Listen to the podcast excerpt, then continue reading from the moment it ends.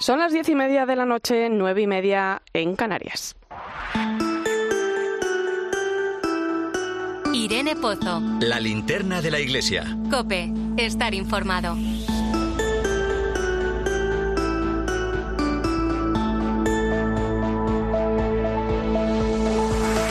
¿Qué tal? Muy buenas noches. En unos días termina la cuaresma. Estamos a las puertas de la Semana Santa y venimos preparándonos para vivir con cierto sentido estos días tan importantes para la vida cristiana.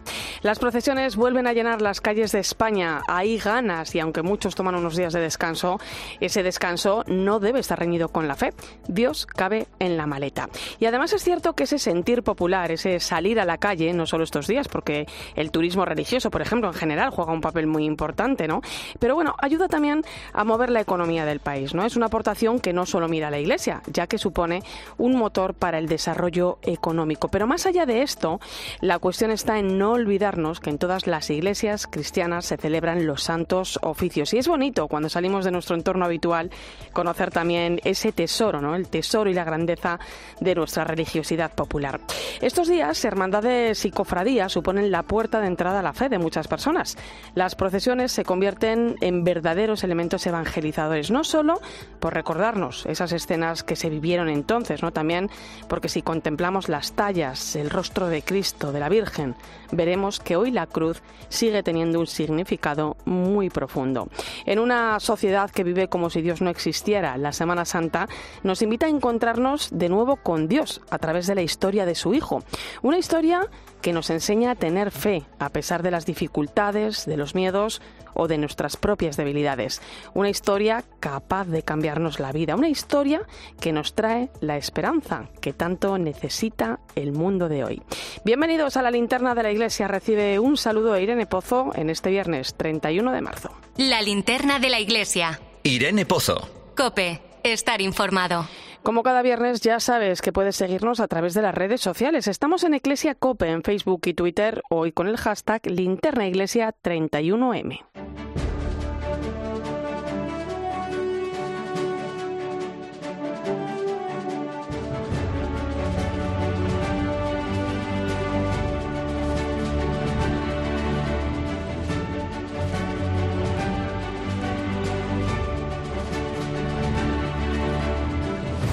Repasamos hasta ahora las principales claves de la actualidad de la Iglesia que nos deja la semana Nacho de Gamón. Muy buenas noches. Buenas noches, Irene.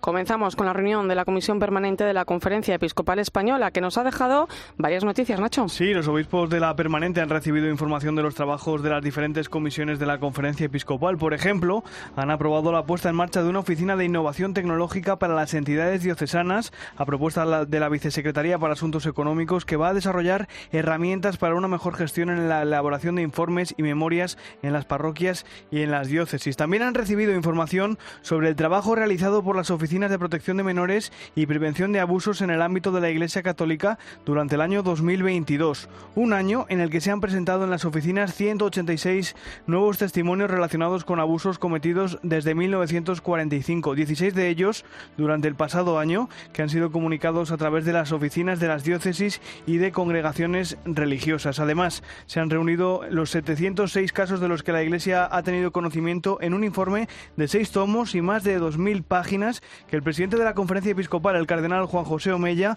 ha entregado al defensor del pueblo, como explicaba el secretario general de la Conferencia Episcopal, Monseñor César García Magán. El defensor del pueblo mostró su gratitud, su gratitud por este informe que le presentamos porque como he hecho mención, la petición explícita del defensor del pueblo era para las diócesis y la conferencia episcopal, motu propio, pues ha querido ofrecerle eso precisamente como un signo de esa colaboración.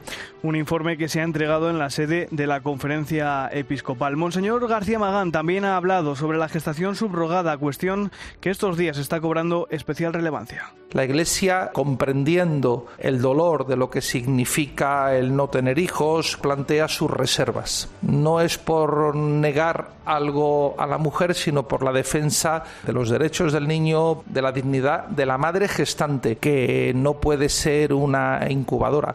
Querer comprar, sobre todo personas que se ven en situaciones de dificultad grave, económica y social y personal, es un tema muy delicado. Y es que precisamente el secretario general de la Conferencia Episcopal ha aprovechado para manifestar una vez más la defensa de la vida en todas las circunstancias, porque toda vida humana, decía, es legal y es digna la apuesta de la Iglesia por la vida humana es en toda su extensión, desde la vida concebida no nacida hasta la vida en su momento último. Hay que preocuparse de que ese niño tenga un derecho a la educación, a la sanidad, y es defender la vida de una mujer maltratada, en la prostitución, en la trata de blancas, y es defender la vida del inmigrante por el mero hecho de existir. Todos somos legales. La Iglesia en España también ha llegado a un acuerdo con el Gobierno por el que renuncia a las exenciones relativas a las contribuciones especiales y al impuesto sobre construcciones, instalaciones y obras que recogían los acuerdos entre la Santa Sede y el Estado español. Sí, de esta forma se desarrolla, se desarrolla en la voluntad este acuerdo en la voluntad compartida entre el Gobierno de España y la Conferencia Episcopal Española de equiparar el régimen fiscal de la Iglesia Católica con las entidades sin ánimo de lucro. El nuncio apostólico en España, Monseñor Bernardito Auza, explicaba que no se puede hablar de privilegio. No es eh, estrictamente hablando un privilegio, porque es de un acuerdo internacional. Cuando se habla de acuerdo internacional, se habla de derechos y deberes entre partes. Cuando se habla de derecho, es casi es privilegio, es casi como una cosa, podemos decir, arbitraria, que es absolutamente no lo es. En el cascabel, el vicesecretario para Asuntos Económicos de la Conferencia Episcopal defendía el acuerdo y explicaba que se ha firmado conforme al privilegio al principio de no privilegio y no discriminación. Fernando Jiménez Barrio Canal. Es la equiparación del régimen fiscal de, la Iglesia Católica en España con el de cualquier otra confesión religiosa que tienen eh, convenios de, colaboración y con el todo el sector no lucrativo. Durante mucho tiempo hemos oído hablar de los grandes privilegios fiscales de la Iglesia Católica en España y la realidad es que después de este acuerdo nadie podrá decir que la Iglesia está en una situación privilegiada porque que va a pagar los mismos impuestos para que nos entiendan que la fundación de un partido político. Además, la Conferencia Episcopal ha presentado un documento con orientaciones sobre la institución de los ministerios de lector, acólito y catequista. Estará a prueba durante los próximos cinco años y responde a la necesidad de formar a aquellos que se sientan llamados a ejercer estos ministerios. Unos ministerios que pueden ejercer los laicos, hombres y mujeres, pero que, como recordó el presidente de la Comisión Episcopal para la Liturgia, Monseñor Leonardo Lemos, no sustituyen a las vocaciones sacerdotales, sino que cooperan con ellas. Algunos pueden plantear que son unos ministerios para sustituir la labor de los sacerdotes. Como tenemos pocos curas, porque hay pocos sacerdotes, entonces estamos instituyendo ministerios. No, no, no, no. Los ministerios del lectorado y del acolitado, y en su caso del catequista, son para cooperar, no sustituyen, sino que cooperan con el ministerio ordenado. Y esta semana la Pastoral Universitaria de Madrid ha celebrado un congreso sobre los 10 años del pontificado del Papa Francisco que estamos celebrando este mes. Con el lema La alegría del Evangelio como la primera exhortación apostólica de Francisco, este congreso ha congregado a numerosas personalidades para valorar esta primera década de pontificado del Papa argentino, entre ellos, por ejemplo, el colaborador de Iglesia Noticia, Antonio Pelayo, el arzobispo de Madrid, el cardenal Carlos Osoro, o el arzobispo de Barcelona y presidente de la Conferencia Episcopal, el cardenal Juan José Omeya, que explicaba así la intención detrás de muchas de las decisiones que ha tomado el Papa en estos diez años. No es que cambie los sacramentos, no es que cambie la moral, es la actitud de acogida la que está en el fondo del corazón del Papa, esa actitud que no es de destruir la ley, no es de cambiar la ley. El Papa respeta la ley, pero él dice, acerquémonos a las personas y probablemente cambiarán. Pues Nacho de Gamón, muchas gracias. Es un placer, Irene. Vamos ahora con la información de nuestras diócesis. Empezamos en San Sebastián, donde esta semana su obispo, Monseñor Fernando Prado, ha dado una rueda de prensa para valorar sus 100 primeros días al frente de la diócesis Donostiarra. Cope San Sebastián, Usúa, Bilbao. Muy buenas noches. Buenas noches, Irene. El obispo de San Sebastián, Fernando Prado, se muestra muy contento tras 100 días al frente de la iglesia de Guipúzcoa de cómo ha sido recibido por los fieles que tenían ilusión por estrenar obispo y demuestra mucha disposición a colaborar y también por la diócesis, que está unida a pesar de las diferentes sensibilidades, así que rechaza el diagnóstico de que esté fracturada. Que había problemas y tensiones. La vida es tensión, es conflicto también. Y, y, en la diócesis, gracias a Dios, como está viva, pues también hay diferencias, hay maneras de comprender las cosas. Siempre es mucho más grande lo que nos une que lo que nos separa.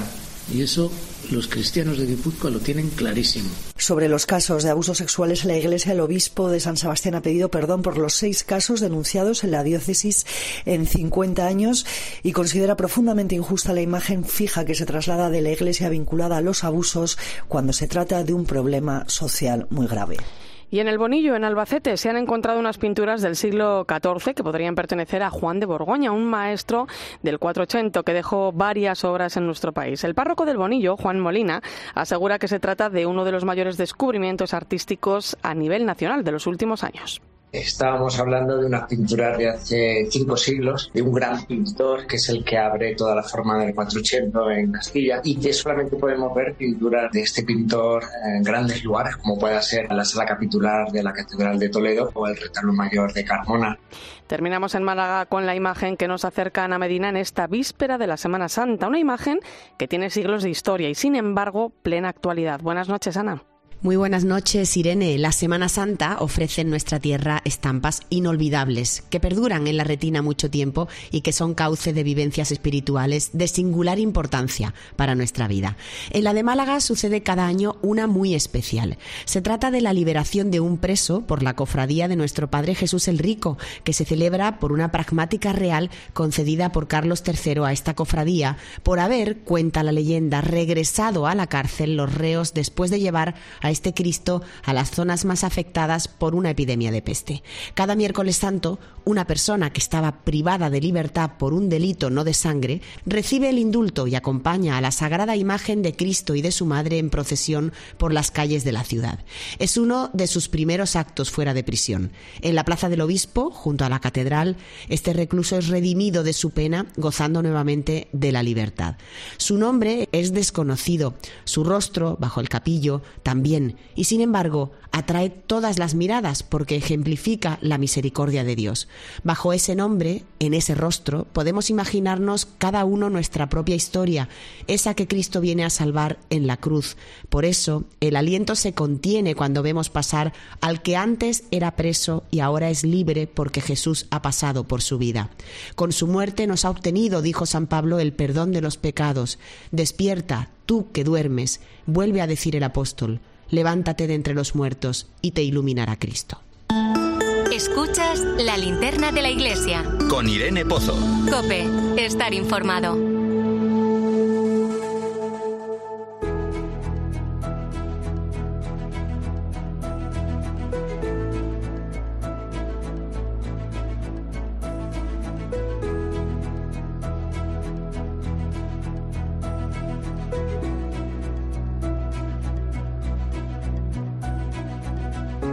A las puertas de la Semana Santa, los días de mayor sentido para la vida cristiana, uno se pregunta si realmente llega preparado para ello.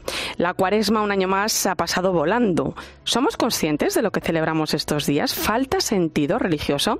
Voy a saludar al sacerdote y canónigo de la Catedral de Sevilla, Antonio Bueno Ávila, licenciado en Geografía e Historia, además de doctor de Teología en Teología y Ciencias Patrísticas. Muy buenas noches, don Antonio. Muy buenas noches, Irene. Eh, en Sevilla la Semana Santa se vive con muchísima intensidad, ¿no? De hecho, creo que ya han salido las primeras procesiones a la calle. ¿Cómo se presenta la Semana Santa? Pues bueno, como todos los años, la verdad es que para Sevilla la Semana Santa es como, como una gran fiesta, ¿no? Donde todos los sevillanos salen a celebrar, ¿no? Con, con devoción, con piedad, pues eh, su fe. Y la verdad es que yo definiría la Semana Santa en Sevilla como una fiesta, una fiesta que tiene dos virtudes fundamentales. La primera es que nadie se siente espectador, ¿no? sino que todos se sienten protagonistas, porque toda la gente va a la calle, incluso el turista, ¿no? Podríamos decir que, se podría sentir espectador. Tampoco, tampoco, también se siente partícipe dentro de la Semana Santa. Y después otra gran virtud que tiene eh, la fiesta de la Semana Santa en Sevilla es que es una fiesta donde se participan, ¿no? Participan todos los sentidos, podríamos decir, la vista, eh, el olfato, el oído, y también mucho, mucho las emociones, ¿no? Porque hay un fuerte sentido de pertenencia a través de la hermandad, también se un fuerte sentido de pertenencia a la parroquia, al barrio y también la familia, ¿eh? Es una, una fiesta, siempre se resalta a lo mejor la Navidad, ¿no? Sí, pero, eh, pero es una fiesta muy familiar, muy familiar también la Semana Santa. Fíjate, Antonio, porque eh, muchas veces da la sensación ¿no? de que vivimos en un mundo eh, que le da la espalda a Dios, ¿no? Cada vez vemos menos mm. gente en las iglesias y, sin embargo, estos días las calles se llenan durante las procesiones, ¿no? ¿Se está perdiendo la esencia? ¿Se está perdiendo el sentido de la Semana Santa? Bueno, es verdad que la Semana Santa, bueno, tiene muchos niveles, ¿no? Se puede afrontar desde muchos niveles, desde nivel cultural, artístico, antropológico eh, y también, evidentemente, religioso, ¿no? Y creo que, bueno, que, en cierta medida, aquí en Sevilla al menos, ¿no? La Semana Santa conserva su, su esencia, ¿no? Aunque siempre está siempre está el peligro, ¿no? De que se pierda esa esencia porque se resalten otros aspectos, ¿no? Como el turístico, el turístico, el económico, ¿no? pero bueno, mantiene, mantiene eh, su esencia. Yo creo que las eh, cofradías y hermandades en este aspecto lo hacen, lo hacen bien, ¿no? Intentan mantener su identidad y su pertenencia, ¿eh? su pertenencia eclesial, que creo yo que es fundamental, ¿no? Claro, para, porque... para que las hermandades tengan ¿no? una presencia cristiana ¿no? en medio del mundo. Claro, porque las procesiones de Semana Santa eh, son un ejemplo de piedad popular, ¿no? Pero estas manifestaciones y, tradiciones pues pueden correr ese riesgo, ¿no? De perder eh, su verdadero sentido religioso, ¿no? Eh, ¿Cuál ha sido también un poco la evolución que se ha seguido a lo largo de la historia?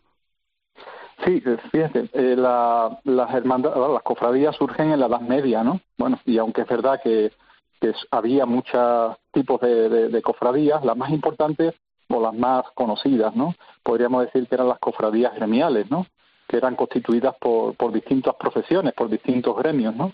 Estas eh, cofradías gremiales eran eh, fomentadas, ¿no? Por la propia Iglesia, estaban bajo el patronazgo, ¿no? También de un patrón y solían tener también, pues, un fin claramente caritativo, ¿no? Hacia los propios miembros del gremio, como también a otras personas que no eran del gremio. Eh, yo diría que las hermandades han tenido también dos grandes habilidades, ¿no? A lo largo de la, de la historia, ¿no? La primera es que se han sabido adaptar, se han sabido adaptar a, los cambios, ¿no? De cada época, de cada circunstancia, ¿no? Y después también la otra gran habilidad es que han sabido superar siempre, ¿eh? han sabido superar siempre los momentos de crisis. ¿Eh? y momentos de dificultad. No solamente la proveniente ¿no? del ámbito civil, sino incluso también podríamos decir del ámbito de la Iglesia, ¿no? donde en determinadas ocasiones No digo que se haya despreciado la religiosidad popular o las hermandades y cofradías, ¿no? Pero que no se le ha dado a lo mejor un valor, ¿no? Y pongo, por ejemplo, eh, la época posconciliar, ¿no? Desde una interpretación errónea del Concilio Vaticano II, pues esto de la religiosidad popular, las hermandades y cofradías, ¿no? Como que no era muy no era muy valorado, ¿no? Pero las hermandades siempre han estado ahí, ¿no? Y el hecho es que podemos decir, ¿no? Que las hermandades actuales con respecto a las hermandades medievales, ¿no? Pues son una novedad, pero dentro, dentro de una, dentro de una continuidad. Entonces han sabido siempre adaptar y yo creo que mm, las hermandades y cofradías hoy en día, ¿no? En el nuevo contexto en que vivimos, pues son de una actualidad eh, enorme, ¿no? Y tienen un protagonismo dentro de la Iglesia que yo creo que es importante. Además, eh, van a estar muy representadas ¿eh? de cara a ese jubileo del año 2025, con lo cual también es, es importante. Además, fíjate, Antonio, es inevitable pensar ¿no? que hace tan solo eh, tres años ¿no? la pandemia sacudía precisamente el tiempo de Cuaresma ¿no? y la Semana Santa. ¿no? Las mm. consecuencias han sido tremendas ¿no? y las cofradías han jugado un papel social importante. ¿no? Ahora que volvemos a un escenario ¿no? de, de normalidad absoluta, aunque sí es cierto que seguimos arrastrando esas consecuencias. ¿No? Em, en un momento como el que vivimos, ¿no? ¿Cuál es el papel de las cofradías? Sí, mm, bueno, cuando hablamos de hermandad y cofradía hablamos de Semana Santa, ¿no? Pero yo creo que esa es la punta del iceberg, tan solo, ¿no? Que detrás de la Semana Santa, pues hay una gran vida, ¿no? Eh, de las hermandades em, a lo largo de todo el año, ¿no? Entonces su presencia, mm, por ejemplo, en la ciudad de Sevilla es constante y permanente, ¿no? En cada momento y en cada circunstancia, ¿no? De la de la vida de la ciudad y de la propia diócesis ¿no? de, Sevilla, ¿no? Eh, porque ellas también realizan, ¿eh? realizan, además de sus cultos, eh, además de sus salidas procesionales, pues realizan una importante ¿no? labor, labor social. tienen bolsas de caridad y yo creo que, la, que el papel que están realizando ¿no? las hermandades y cofradías a nivel asistencial ¿no? de caridad es muy importante, ¿no? con comedores sociales, ¿no? Eh, con economatos, ¿no? Donde se consigue, ¿no? Eh, em, bueno, que, la gente con menos recursos pueda, pueda comprar eh, los alimentos básicos ¿no? necesarios para vivir dignamente, ¿no? Y yo creo que esa es una labor mm, encomiable, ¿no? De las hermandades y cofradías. Y ya digo, la Semana Santa es siempre esa, esa punta del iceberg, ¿no? Eh, pero que detrás de eso hay una profunda vida, ¿no? De las hermandades que están presentes a lo largo, ¿no? De, de todo de todo el año. el compromiso cristiano, ¿no? que al final nace también de la vida de, fe de cada uno. Eh, Antonio, ¿qué retos eh, cree que tiene las hermandades y las cofradías por delante? Sí, en eh, las hermandades y cofradías yo creo que actualmente en la, en, la misión evangelizadora de la Iglesia, yo creo, ¿eh? opino y pienso que tienen un papel mm, protagonista. es muy distinta, ¿no? Por ejemplo, la época de, estas cofradías geniales de la Edad Media, ¿no? Donde lo social y lo religioso estaban fuertemente unidos, ¿no? Eh, todo el mundo creía en Dios. Pero bueno, ahora en nuestra contemporaneidad vivimos en un contexto totalmente distinto y diferente, ¿no? Que es la secularización. Sí. Y esa secularización ha producido, ¿no? Una, una fractura, podríamos decir, ¿no? Entre lo social y lo religioso. y, hoy los grandes retos mm, ante nuestro ante nuestra sociedad secularizada fíjate, no es, no es ni, el, ni el ateísmo ni el agnosticismo, sino que yo creo que el gran reto eh, actualmente ¿no? de, de bueno de, la iglesia ¿no? y también de las hermandades y cofradías ¿no? que forman parte de ella es el indiferentismo religioso eh, esa, eh, esa actitud de, de, la sociedad ¿no? que vive al margen de Dios como si Dios no existiese ¿no? entonces el gran problema es cómo conectar con estas personas, ¿no? Eh, que, viven al margen de Dios, que no se hacen grandes preguntas existenciales. Y yo digo que ahí juega un papel importantísimo, ¿no? Las hermandades y cofradías. Y eso se ve, bueno, pues cada Semana Santa, ¿no? La cantidad, la cantidad de, miles de personas que congrega eh, la, Semana Santa. Y, todas ellas no son creyentes. Eh, unas vienen a la Semana Santa por turismo, otras por interés cultural, otras por curiosidad, otras por fe también. Pero bueno, eh, ahí están, como yo digo, ¿no? Mm, y, y, las hermandades y cofradías, la Semana Santa, pues consigue esa conexión tan difícil, ¿no? Con estas personas, ¿no? Que viven en una indiferencia religiosa. Ahí creo yo que está el papel protagonista de las hermandades y cofradías. Después es verdad, ¿no? Que habrá que dar acompañamiento a esas personas, ¿no? Para que profundicen en su fe. Bueno, y pues juega un papel también importante las hermandades en conseguir de nuevo esa unión entre lo social y lo religioso, que eso se ve muy bien aquí en Sevilla. Pues la verdad que es todo un reto, ¿no? Y ojalá que esta Semana Santa se consiga eh, acercar eso también y, que realmente se conviertan en elementos evangelizadores. Don Antonio Bueno Ávila, canónigo de la Catedral de Sevilla, licenciado en Geografía e Historia, además de doctor en Teología y Ciencias Patrísticas. Muchísimas gracias y feliz Semana Santa. Gracias a ustedes y también os deseo una feliz Semana Santa. Irene Pozo. La linterna de la iglesia. Cope, estar informado.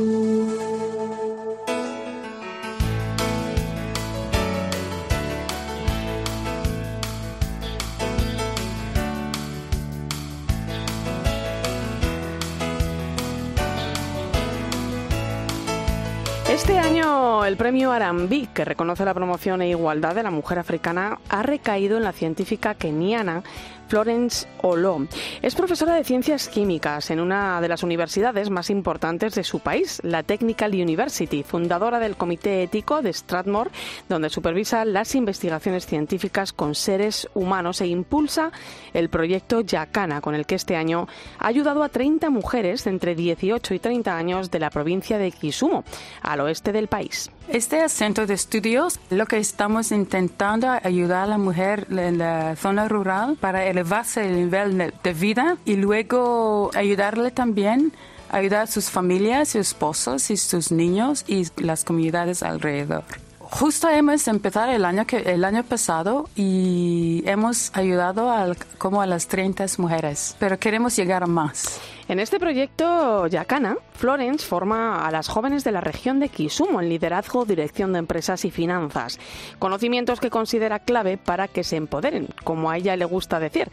Allí en Kenia es muy habitual que los padres fuercen a sus hijas a casarse, pero no solo eso. La pobreza empuja a muchas adolescentes a mantener relaciones sexuales a cambio de dinero para costearse los productos más básicos. Lo que pasa es que las familias que no tienen más recursos, cuando sus hijas llegan al final del secundario, la mamá dice que yo lo he hecho lo que puedo hacer para ti. Ahora estás sola.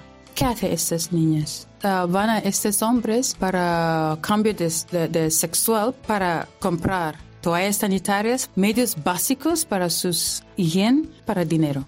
Hasta productos de higiene, nos decía Florence. Ella siempre se acuerda de su padre, un hombre que las, las, apoyó desde niñas, a ella y a sus dos hermanas, para que tuviesen unos estudios y las mismas oportunidades que los hombres. Algo que en Kenia y otros muchos países de África no es lo más habitual.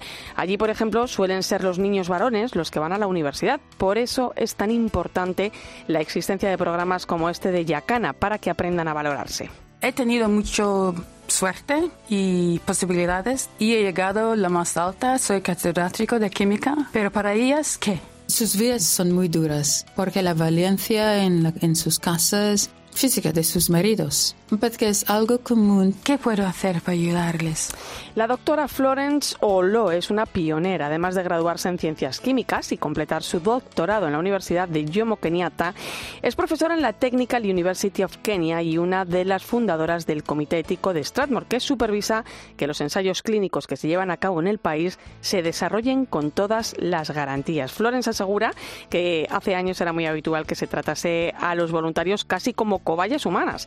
Por suerte este episodio está superado, ahora pide a las farmacéuticas que ayude a los enfermos del país a conseguir medicamentos una vez han sido aprobados, algo que tampoco suele ocurrir. La persona que está en ensayos clínicos tiene que estar ahí voluntariamente. Los abusos que había antes no iban en este proceso, que sea voluntario. Se toman las muestras y no se explica lo que van a hacer con estas muestras, pero ahora con este comité estamos de verdad mirando que todo ese proceso lo hacen.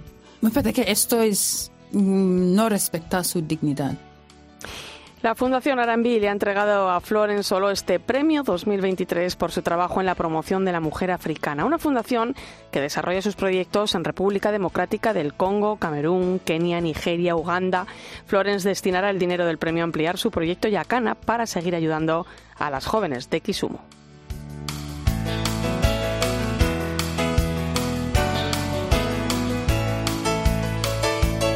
Enseguida llegamos a las 11 de la noche, las 10 en Canarias. Vamos a acercarnos hasta el Vaticano para conocer la última hora del estado de salud del Papa, que como venimos contando aquí en COPE, evoluciona favorablemente. Será a partir de las 11, antes recuerda que estamos en Iglesia COPE en Facebook y Twitter, hoy con el hashtag linternaiglesia31M.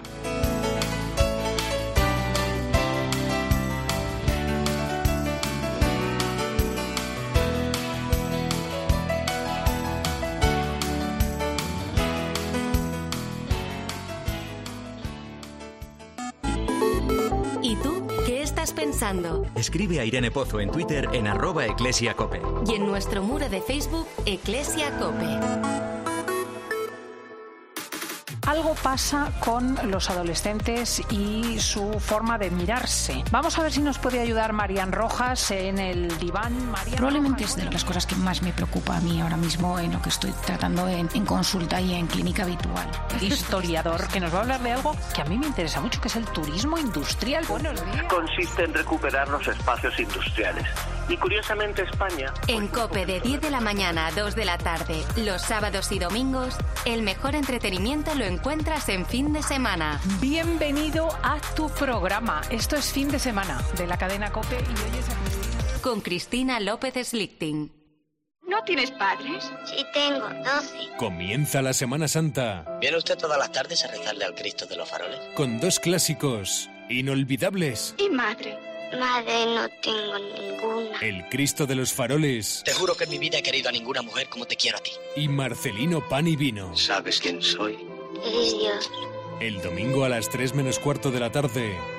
Viva el cine español en 13. Escuchas la linterna de la iglesia. Y recuerda, la mejor experiencia y el mejor sonido solo los encuentras en cope.es y en la aplicación móvil. Descárgatela. El otro día iba yo conduciendo y tal, ¿no? Y de repente, crack, se me rompió el cristal. Buah, no veas qué bluff. Pero ¿sabes qué? Hice un clic en crystalbox.es y ¡boom! En un pim pam, ya, un flash. ¿Crystal crack? ¡Crystal Box! Arregla las unas de tu coche en un plis. Eh, y si vienes antes del 21 de abril, te regalamos una luz de emergencia. Lo mejor de tu segunda casa es tener la mejor fibra para presumir en las reuniones de las palmeras de tu jardín. O elegir una serie para hacer ultramaratón con palomitas. Si las segundas casas son para disfrutar, la fibra de Movistar debería estar en todas. Contrata Internet Segunda Residencia por 16 euros al mes y sin permanencia. Consulta condiciones en 1004movistar.es y tiendas Movistar.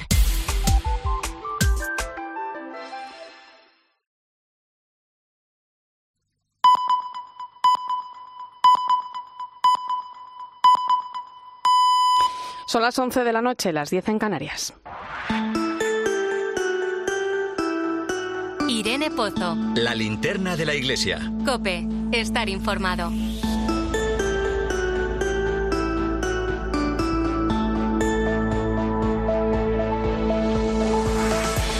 Y antes de viajar hasta el Vaticano, como cada viernes a esta hora, vamos a saludar a los oyentes de tiempo de juego que se incorporan en este momento a la linterna de la Iglesia. Y ahora sí, ponemos el foco de esa linterna de la Iglesia en el Vaticano. Allí está nuestra corresponsal, Eva Fernández. Muy buenas noches.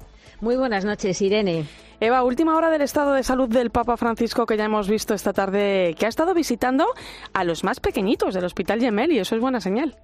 Sí, sí, una buenísima señal porque además en cuestión de horas, seguramente mañana por la mañana el Papa regresará a su residencia en el Vaticano tras haber pasado tres noches en el Gemelli. El último comunicado eh, de hace apenas unas horas recordaba eh, lo que ha ocurrido esta tarde, esa gran sorpresa que, que nos ha dado el Papa, una de sus escapadas, visitó la unidad de oncología pediátrica y de neurocirugía infantil y allí bautizó al pequeño Miguel Ángel de pocas semanas fueron 30 minutos que le dieron para mucho porque también tuvo ocasión de dedicar unas palabras al personal sanitario. Les dijo que ellos contribuyen a aliviar los males físicos y las angustias de quienes a diario con su enfermedad dan testimonio de la cruz de Cristo.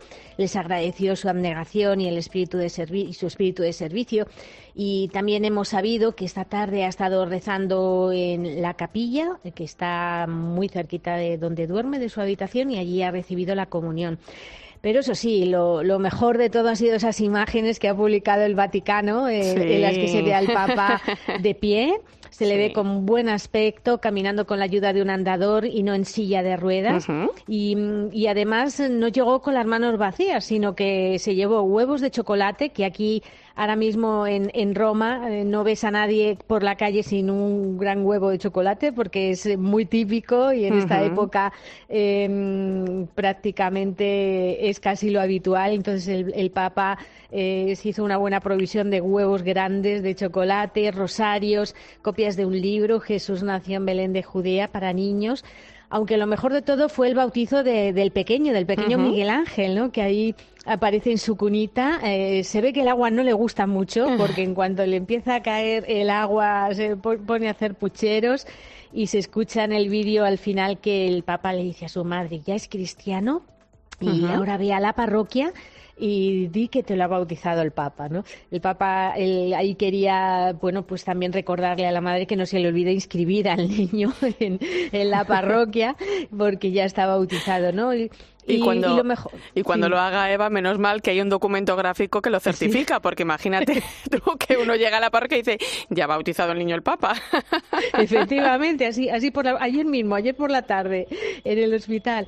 Sí, sí, lo mejor de todo, mm, después de estas noticias tan, tan buenas, es que eh, está confirmado que el Papa va a presidir la misa del Domingo de Ramos en la Plaza de San Pedro. Es una misa larga, por lo que quien la va mm, a celebrar es el cardenal Sandri y seguramente se repetirá el mismo esquema en el tríodo pascual. Van a ser distintos cardenales los que celebren los oficios y el Papa presidiendo. Siempre nos quedará la interrogación de qué hace el Papa el jueves santo eh, por la tarde. Por la mañana sí que estará presidiendo la misa crismal, pero por la tarde ya sabemos que mm, siempre hay una gran interrogación. Ha estado en cárceles, ha estado en casa con madres presas eh, y bueno, pues ya veremos. Y, no sé, Irene, si esta noche habrán cenado de nuevo pizza, pero desde luego ayer sí que lo hicieron, una gran fiesta, pizza para todos, médicos, enfermeros, hasta, hasta la gendarmería que estaba cuidando al Papa. Y son, son pequeños detalles que a lo mejor nos pueden sorprender, ¿no? Pero creo que el Vaticano quiere dar estos detalles para que leyendo entre líneas comprobemos que el Papa está bien, que no hay nada grave que se quiera ocultar y que mm, por ese motivo, porque él está bien, se va a reincorporar a su vida habitual porque la dolencia respiratoria, la bronquitis, ha desaparecido. Eh, oye, Eva, las palabras del Papa, bueno, me acordaba yo ahora, ¿no? Es que han pasado, eh, nada, tres años. Eh, durante ese momento, ¿no? Que vivimos al comienzo de, de la pandemia, ¿no? Esa Statio Orbis de 2020 en la Plaza de San Pedro, ¿no? Se van a lanzar en un nanosatélite al espacio. Sí el Vaticano siempre nos da sorpresas. ¿no? y efectivamente va a ser el próximo 10 de junio desde Estados Unidos. Un cohete mm, llevará al espacio este pequeño satélite en cuyo interior se ha incrustado una nanoversión digital de las fotos y el texto de esa inolvidable oración del Papa en medio de la pandemia. Eh, la misión se ha bautizado como Space Satellis, eh, guardián de la esperanza en latín. Tuve la ocasión de ver esta semana el microchip del tamaño de un pequeño pendiente. De hecho, yo creía que iba a ser más pequeño, estilo, estilo, bueno, pues un alfiler, la cabeza de un alfiler. Y no, no, es un poquitito más grande, o como si fuera un mini pendiente, ¿no? Y lo bonito es que en el proyecto, además del Dicasterio de la Comunicación, han participado jóvenes de la Universidad Politécnica de Turín y, por supuesto, la Agencia Espacial Italiana, que va a ser la encargada de, monitorar el satélite. Y una vez puesto en órbita, lo que va a hacer es transmitir una señal de radio que va a ser perceptible, sobre todo con aparatos de radioaficionado, eh, que ya están, por lo visto, todos los radioaficionados del mundo que suelen estar en contacto ya saben, ya están, ya saben en qué frecuencia van a aparecer los mensajes del Papa y, a lo largo del año, bueno, pues eh, y a lo largo de todo, de, todo el orbe terrestre se irá escuchando este mensaje de esperanza que, por cierto, ya ha bendecido el Papa, tanto el satélite como el nanolibro. Fíjate, ¿eh? bueno, pues estaremos atentos ese 10 de junio. ¿eh?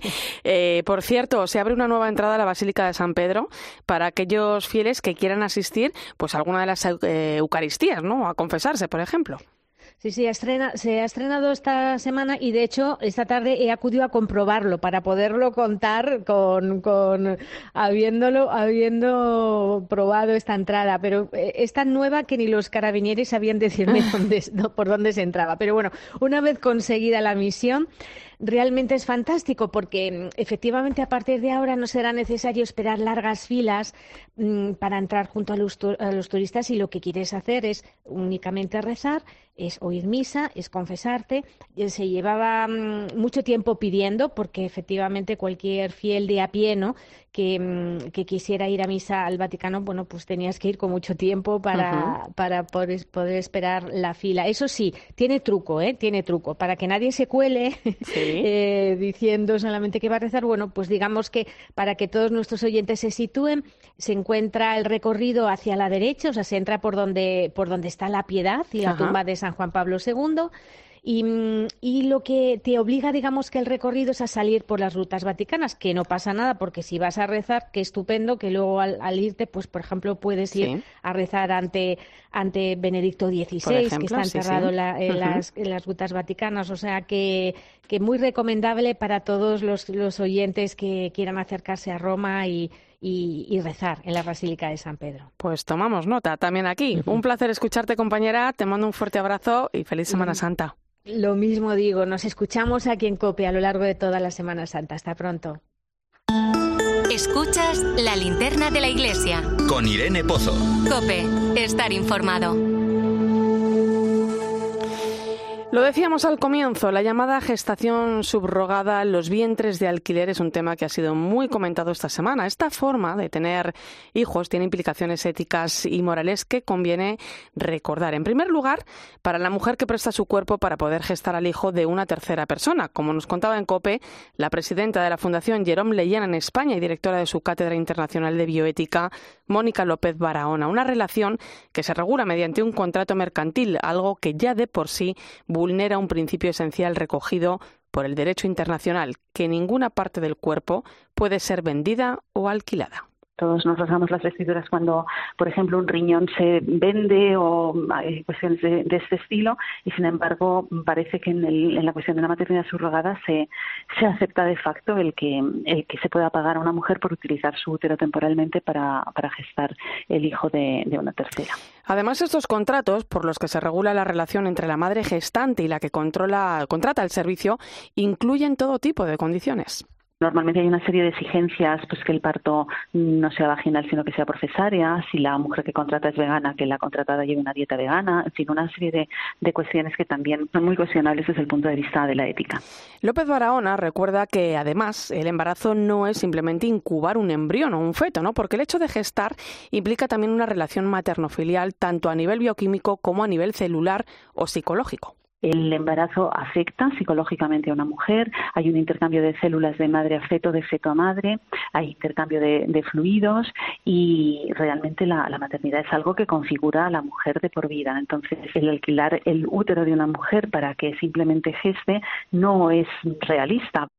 De hecho, muchas mujeres que ofrecen su cuerpo para gestar un hijo de otra persona sufren problemas psicológicos de diversa gravedad, porque la ruptura del vínculo materno con el hijo tiene consecuencias devastadoras. Este proceso también genera problemas morales para la criatura que van a hacer. Por ejemplo, ¿quiénes son sus auténticos padres? en ocasiones óvulos de donante o bien óvulos de la mujer que va a contratar, semen de donante y al final una crisis en la filiación de quién es este hijo, de quién ha donado los gametos, de quién ha contratado a la mujer que lo va a gestar, de la mujer que lo va a gestar. El niño evidentemente tiene derecho a conocer quiénes son sus padres, cuestión que es complejo definir en materia de filiación en un proceso de maternidad por subrogación. Y es que un hijo no puede ser objeto de un contrato es un don y como tal debe ser recibido. Así lo explica Mónica López Barahona. Los hijos no son un derecho, no existe el derecho de la paternidad ni de la maternidad. Los hijos son un don, pero no existe el derecho a ser padre en ningún sitio ni, ni, ni, en ley natural. Y cuando esto se tergiversa y cuando se entiende y se actúa conforme a que se está ejerciendo un derecho, eh, la cuestión se banaliza y se entra en esta dinámica de mercantilización, de una escala de producción. Pero no son los únicos dilemas éticos que plantea este tipo de gestación. Para realizar este proceso, el de los vientres de alquiler, es necesario que se realice la técnica de la fecundación in vitro, que tiene una eficacia de tan solo el 24% y que es el claro ejemplo de lo que es ese pensamiento mercantilista que subyace a los vientres de alquiler, como explica la presidenta de la Fundación, Jeron Leyen se generan muchos más embriones de los que finalmente se transfieren al útero y de los que nacen. Muchos de ellos mueren por el camino y otros que viven y que son tan viables como el que se transfiere al útero se congelan. No es el entorno idóneo para generar una vida humana, una placa Petri. Pues en definitiva, una práctica, la de los vientres de alquiler o gestación subrogada, que plantea numerosos problemas morales y que además en nuestro país, recordemos que es ilegal. Irene Pozo. La linterna de la iglesia. Cope, estar informado. 11 y 12 minutos de la noche, 10 y 12 ya en Canarias. Entramos en tiempo de tertulia hoy con el análisis del rector de la Universidad Eclesiástica San Damaso, Javier Prades. Muy buenas noches. Buenas noches, Irene. Y Laura Daniele, del equipo de comunicación de Caritas Española. Bienvenida. Buenas noches, Irene, y buenas noches a todos. Pues acabamos de escuchar a Mónica López Barahona sobre esas cuestiones éticas y morales que implica la gestación subrogada. Lo recordaba también al ser preguntado en la rueda de prensa final de la Comisión Permanente el secretario general de la Conferencia Episcopal Española, Monseñor Francisco César García Magán. El valor de la maternidad y la paternidad es un don y no en sentido estricto un derecho, ¿no, Javier? Sin duda. Y es muy interesante, que me ha llamado la atención en este debate de estos días, eh, cómo se refuta en la realidad el relativismo. Aquí todos nos hemos sentido implicados sobre esta cuestión, el valor de la maternidad, de la paternidad, de la filiación, ha hablado toda España, de la derecha a la izquierda, de arriba a abajo, todo el mundo, frente a esa idea de que en el fondo, oye, ¿qué más nos da? ¿no? El, postureo relativista, el hecho es que, es verdad que el, inicio de este debate es muy mediático por, por la protagonista, pero puesto el hecho, todos hemos sentido que lo que sucedía tenía que ver con nosotros y tenía que ver con la vida común. Todas las cabeceras, todos los editoriales han considerado que no da lo mismo una postura que otra. Ahora veremos cuáles son las posturas, lo que acaba de explicar Natalia es clarísimo, pero te dices, eh, la sociedad humana reconoce la importancia de ciertas cuestiones y no se cruza de brazos. Yo creo que ese es un buen, un buen síntoma.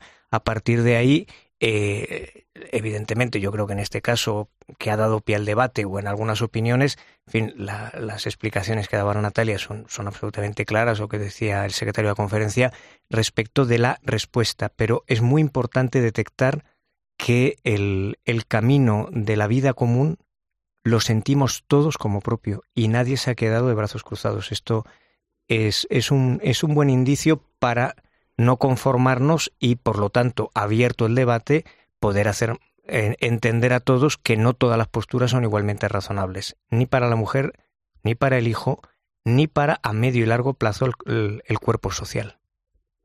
Sí, eh, la verdad que eh, es curioso, ¿no? Pero el avance de las técnicas de reproducción asistida, o sea, son una gran tentación para el hombre, porque realmente se pueden hacer tantas cosas. O Benedicto XVI ya en el año 2005, en un libro muy cortito con un, que recoge un diálogo con con el filósofo Jürgen Habermas, ya habla sobre las técnicas de reproducción asistida y habla de esto, ¿no? De cómo, de cómo en realidad son una tentación porque él dice, nos permitiría hasta pensar en construir al hombre perfecto, ¿no? Hoy, hoy nos estamos hablando de, de, una posibilidad de tener un hijo, aunque no pueda gestarlo, ¿no? Pero podríamos pensar incluso hasta de tener un, de poder, de poder crear, ¿no? Un hombre perfecto al final, o sea, la arrogancia de la razón, ¿no? Que no encuentra, que, cree no tener ningún tipo de límite, nos hace pensar eh, y poder llevarnos por delante todo, todo lo que tenemos por delante, ¿no? Incluso el, el bien mayor de un niño que tiene derecho a saber eh, quiénes son sus padres y también que les acompañen en el camino de la vida, ¿no? Y que con estos,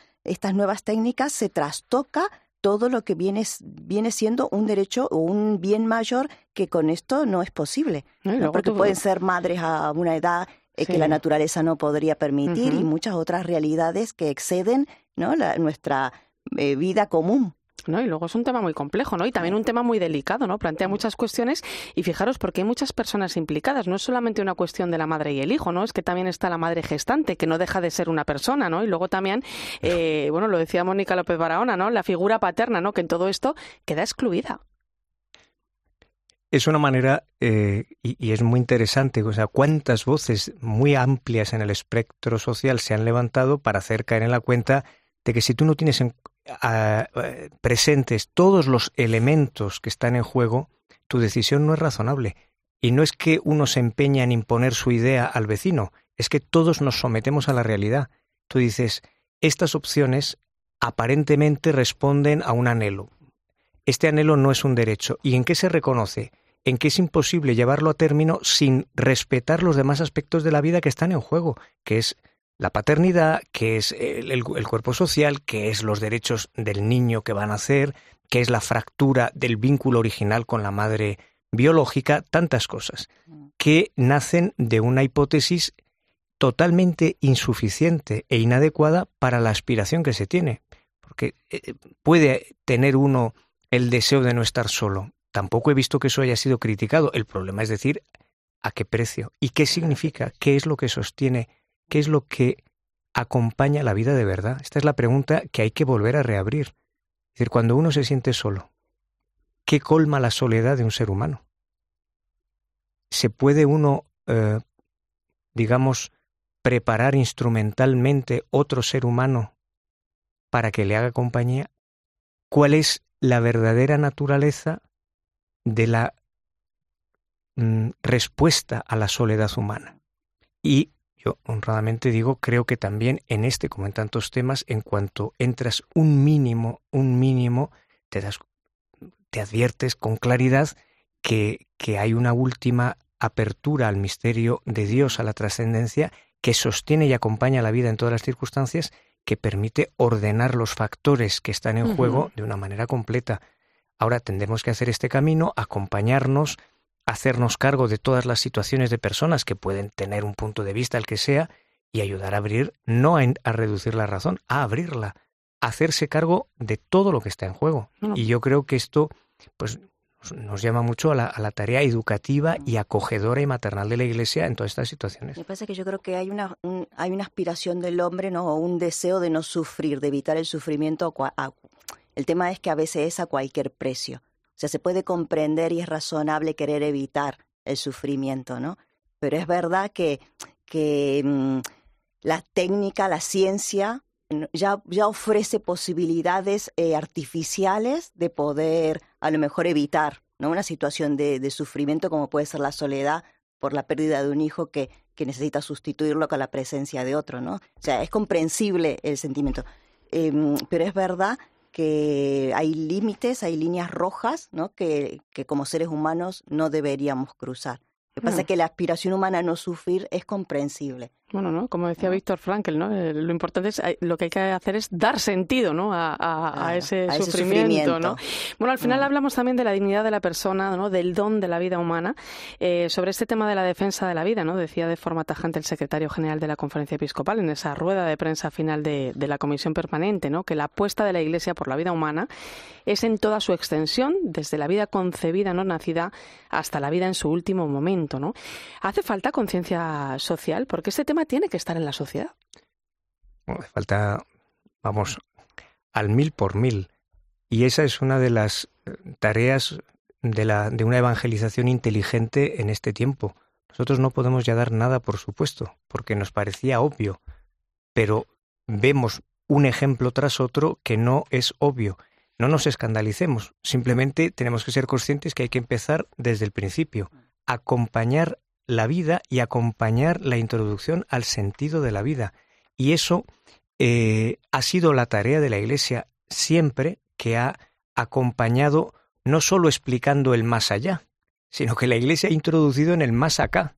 Ha enseñado qué es ser hijo, qué es ser padre, qué es, tener una familia, qué es trabajar, qué es ocuparse del campo, qué es eh, descansar, qué es divertirse, qué es la belleza, cómo se afronta el sufrimiento. La Iglesia ha mirado desde siempre en su misión el más y ahora nos corresponde. O sea, nosotros no podemos pensar que el orden humano está claro y hablamos solo de, de, de, la estratosfera.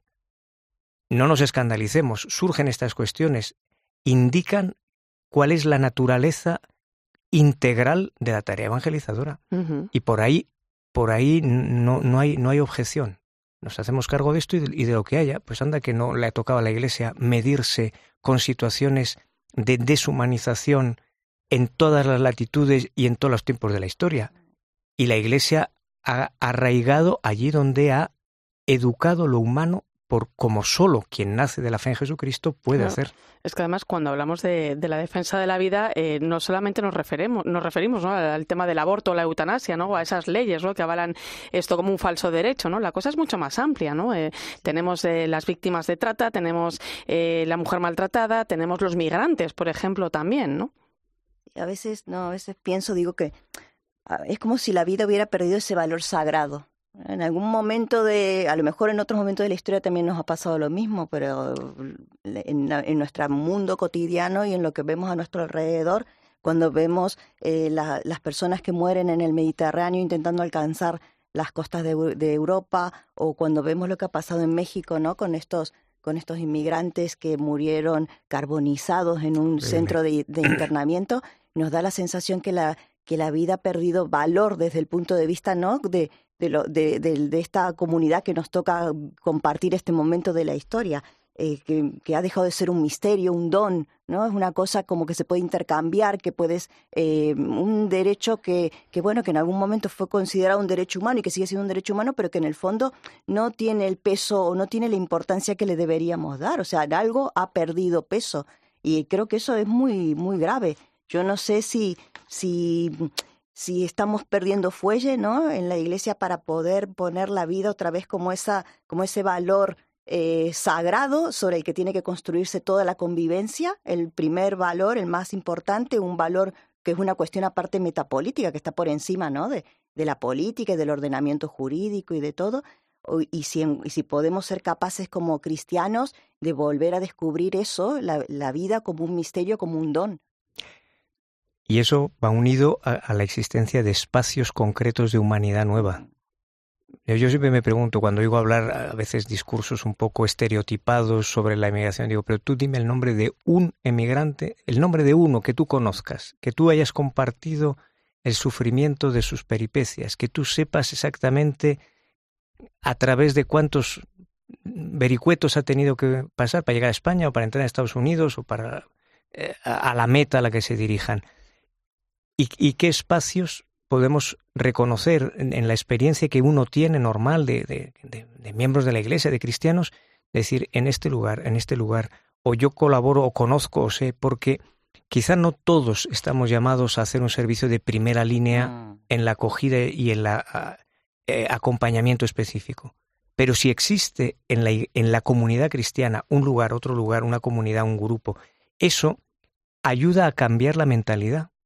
Y ya no hablas de los emigrantes como si fuesen una plaga o como si fuesen una amenaza, pero tiene que suceder algo concreto que te, que te haga sensible y eso tiene que ser la existencia en el conjunto de la comunidad cristiana de experiencias de personas que acompañando te hacen a ti también más fácil el compartir, el, el, compadecer el, el, drama humano, si no, todo se vuelve esquema ideológico. Mm. y no cambias a uno por otro más o menos. Claro, recordaba Laura, ¿no? esa tragedia, ¿no? Sucedía en México donde han muerto cerca de, de 40, 40, personas en un incendio en Ciudad Juárez.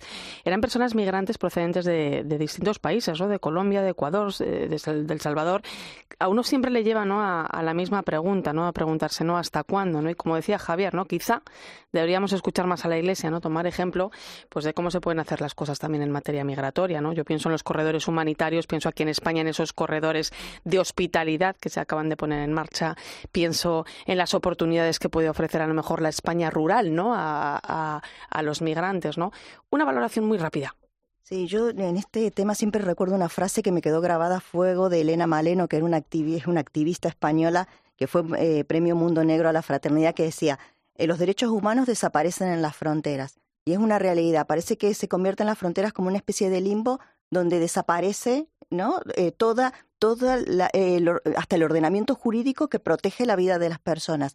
Y creo que allí es verdad que no todo el mundo eh, o todos los cristianos estamos llamados a trabajar en primera línea, pero es verdad que tenemos que tomar conciencia de que las fronteras se han convertido en un espacio que, que, tenemos que actuar, que tenemos que seguir estando, porque eh, están ocurriendo cosas muy graves que las vemos todos los días y que no las podemos eh, permitir. Y que no podemos cerrar los ojos ante ello. No, ante ese dolor. Ha sido un placer, Laura Daniele. Muchas gracias. Hasta otra feliz Semana Santa. Feliz Semana Santa a todos. Javier Prades, un fuerte abrazo. Hasta pronto. Feliz Semana Santa. Muchas gracias. Feliz Semana Santa a todos también.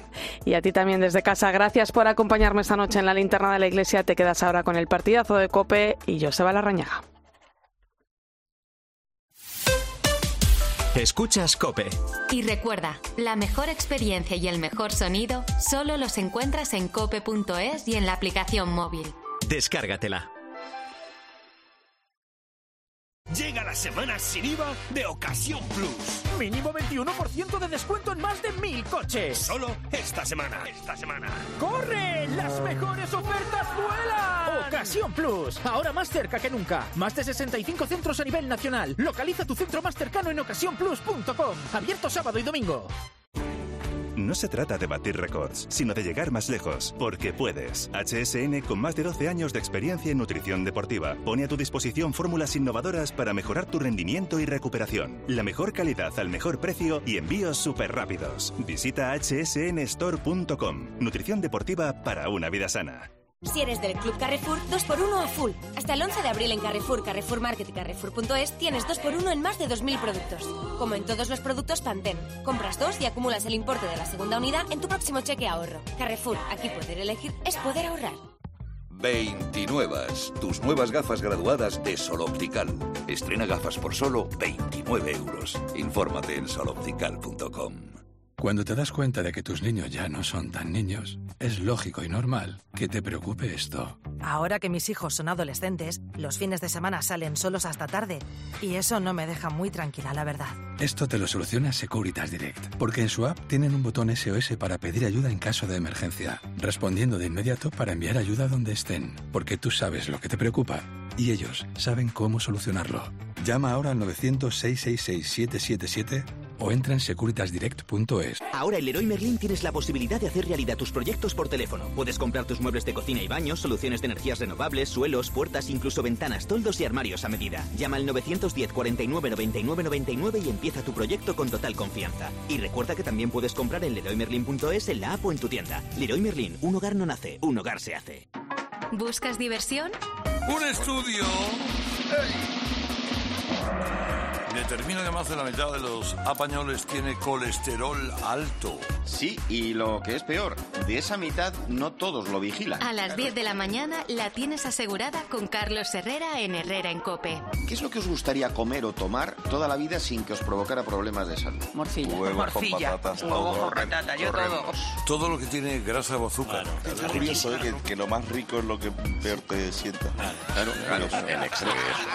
Escucha Herrera en Cope, de lunes a viernes de 6 a 1 del mediodía. Con Carlos Herrera.